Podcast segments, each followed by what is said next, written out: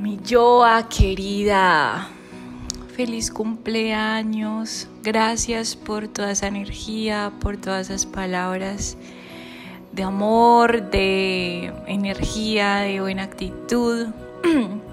Te deseo mucha, mucha paz, mucha paz.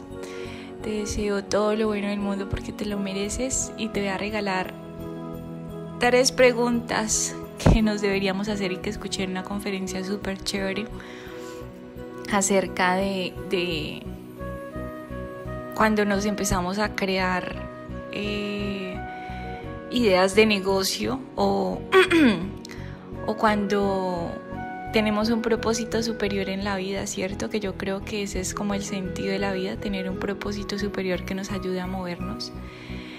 Eh, y que cuando decimos, ah, yo quiero ah, desarrollar este proyecto, o yo quiero hacer esta idea de negocio, o yo quiero ayudar a las personas de, tal forma.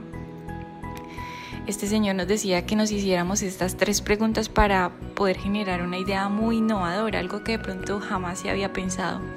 Entonces él nos decía que, que nos debíamos preguntar de por qué esto, por qué esta idea, ¿sí? ¿Por qué esta idea me surgió? Hacernos esa pregunta. La segunda era, ¿por qué ahora? Entonces, esta era más como introspección de qué ha cambiado en los últimos tres años, posiblemente en mí, posiblemente en el mundo, eh, y esto cómo cambia la vida de los demás y mi vida en los próximos tres años para, para poder visualizarnos y que también en el futuro sea algo valioso. La tercera pregunta es ¿por qué yo? Entonces, es qué preguntas nos estamos haciendo, que todo el mundo se está haciendo, o sea, qué, qué, otras preguntas también se está haciendo todo el mundo.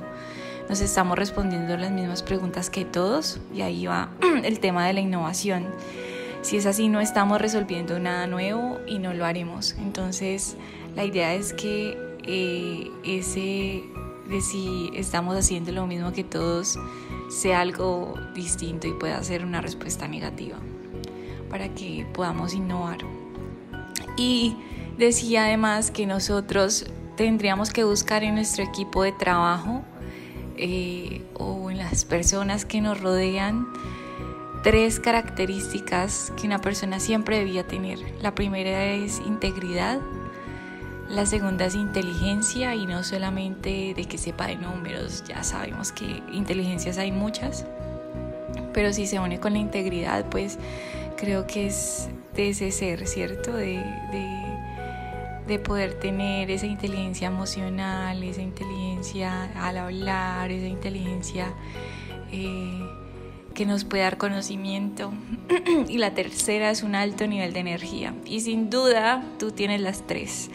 Entonces, qué bueno tenerte cerquita, agradezco a la vida por eso y espero que te lleguen muchas, muchas más bendiciones. Te quiero mucho y deseo que tengas un excelente, no solamente un excelente día, sino un excelente mes. Te mando muchos picos y un abrazo gigante. Espero nos veamos pronto.